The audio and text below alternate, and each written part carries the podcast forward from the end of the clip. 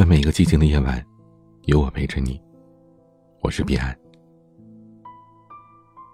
这两天，有一位粉笔和我抱怨，说她结婚之后的生活很苦。自己的月薪三千块，丈夫月薪八千块，一个月还房贷就要六千，更别说什么名牌包啊、名牌表之类的，经济拮据的让她连孩子都不敢要。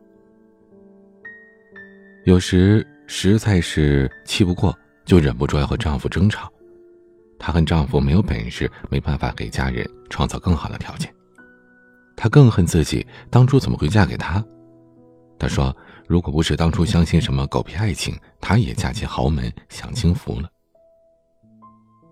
这番话，不禁让我想起了几个月之前，我跟老梁在家看电视，里边的阔太太做派很大，珠光宝气的。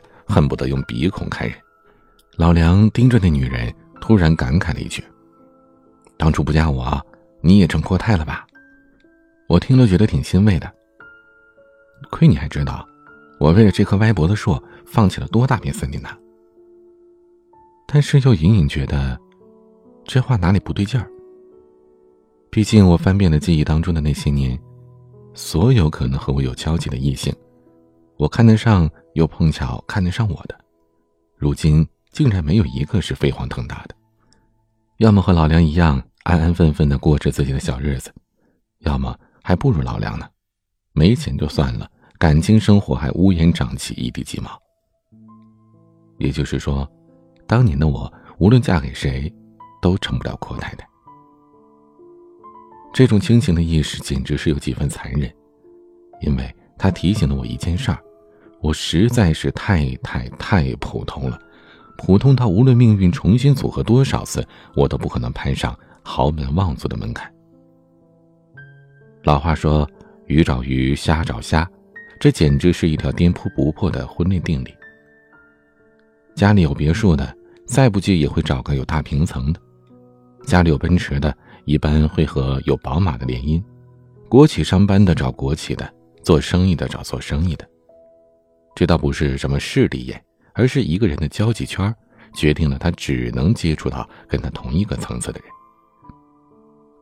很多人总爱把一句话挂在嘴边：如果没有很多很多爱，那就要很多很多钱。但你只要仔细想一想，就知道这话有多扯淡。谁不想要很多很多的钱呢？但有几个人真的要到了呢？婚嫁也是这样，谁不想嫁个有钱人？但人家凭什么娶你啊？又不是每一个有钱人都像慕容云海，哪个姑娘扇他耳光，他就爱上哪个姑娘。倒是一书的另一句名言，更能揭露出生活的真相：一个人可以挨穷，两个人就不行了，因为会忍不住把自己的穷都怪罪给对方。去年有一条微博的热搜引发了全网的讨论：一个月薪四千的小白领。嫌弃月薪一万五的男朋友，觉得男朋友的收入太低，让她看不到未来。说实话，看到这段对话，我是忍不住想笑的，好像她分了手之后就能看到未来似的。但是这姑娘一个人挨穷，不会怪罪自己；和她男朋友一起挨穷，哪怕已经沾了对方一大半的光，还是要忍不住怪罪对方：你怎么就不努力呢？人总会存在着不切实际的幻想，比如信心满满的以为自己跟穷小子分了手就一定能嫁个有钱人。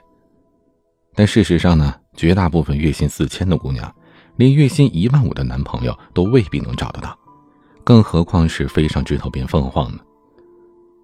就像开头的那位朋友，月薪八千的丈夫固然算不上有大出息，但自己月薪三千，难道？不应该为这个家的经济拮据负一点责任吗？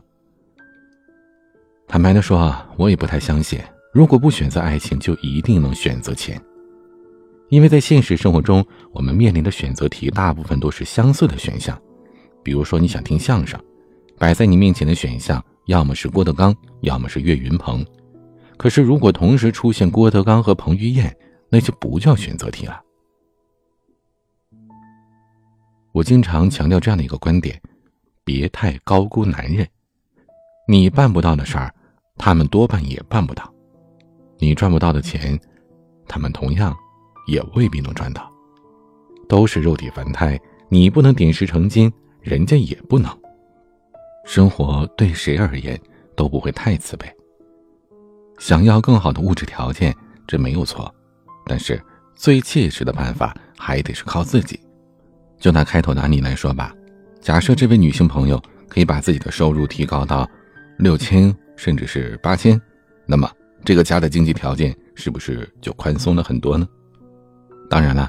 可能这位女性呢，她还为家庭付出了很多，比如包揽家务、相夫教子之类的。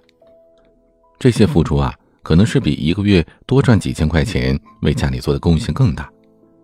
但问题是，绝大部分情况下，一个月赚六千、八千或者更多的女性，她们的另一半的收入超过八千块的概率，也会比之前这三千块的女性要大大增加。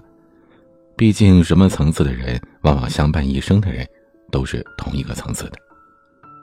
而且话又说回来了，夫妻生活谁不是一地鸡毛呢？但是抱怨对方管什么用呢？你就算是怨死他，下个月到账的工资也不会多出一分一毫的。更别动不动的就想当年，当年有没有嫁入豪门的机会，你自己清楚。已婚的如此，未婚的更是如此。为什么我们总是鼓励女孩多挣钱，别整天想着一步登天呢？倒不是对这豪门有什么意见，问题的关键在于这个时代的有钱人都不是傻子。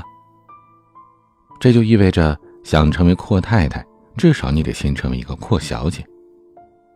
这就是现实，通向豪门的道路没有任何人可以倚仗，你唯一能倚仗的，就是你自己。加油吧！今天的玩具，白石起演唱的《五七》。欢迎添加我的微信号：彼岸幺五零八幺七，彼岸拼音的全拼加上数字幺五零八幺七。我是彼岸，晚安。我明知道会痛，却偏装作不懂，哭了笑了，言不由衷。我知道不能够，可我不想回头。明明放手才是自我宽容，多想深情相拥，我想在你怀中，一个笑容也能尝到甜头。我的爱正浓。我柔情深重，在漆黑角落里大声歌颂。我喜欢你，